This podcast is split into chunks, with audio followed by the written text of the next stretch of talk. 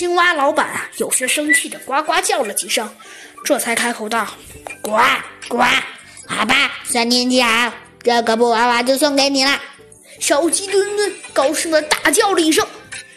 青蛙老板啊，一蹦一蹦的把大娃娃拿给了小鸡墩墩。这个大娃娃的个头可不小，比小鸡墩墩还大。小鸡墩墩呢，倒也不着急拿，他嘿嘿的看着兔子警长。兔子警长有些奇怪，他问道：“哎，小鸡墩墩，你这么看着我，干干干嘛？”嘿嘿，小鸡墩墩傻笑道：“哦，对了，兔子警长，这个大布娃娃我就送给你了啊，送送给我了。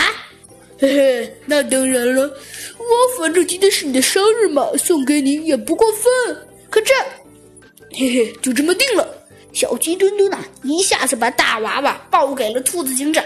小鸡墩墩不由分说呀，就把兔子警长的大布娃娃交给了兔子警长。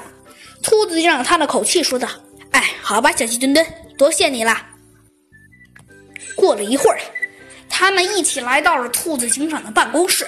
小鸡墩墩早就等得不耐烦了，他大声叫道：“嘿嘿，兔子警长，你看我给你准备了什么礼物？”然后啊，他拿起一个大袋子，一下子就搁在了兔子警长的椅子上。他一边擦着汗，一边说道：“嘿，还挺重的。”然后啊，他嘿嘿的再次傻笑道：“嘿嘿，兔子警长，嘿嘿，兔子警长，我送给你的，呃，我送给你的是一个，是一个拳击手套，你看看。”然后啊，他就打开了包裹。但是打开了包裹之后啊，神奇的事情就出生了，竟然那里面不是拳击手套，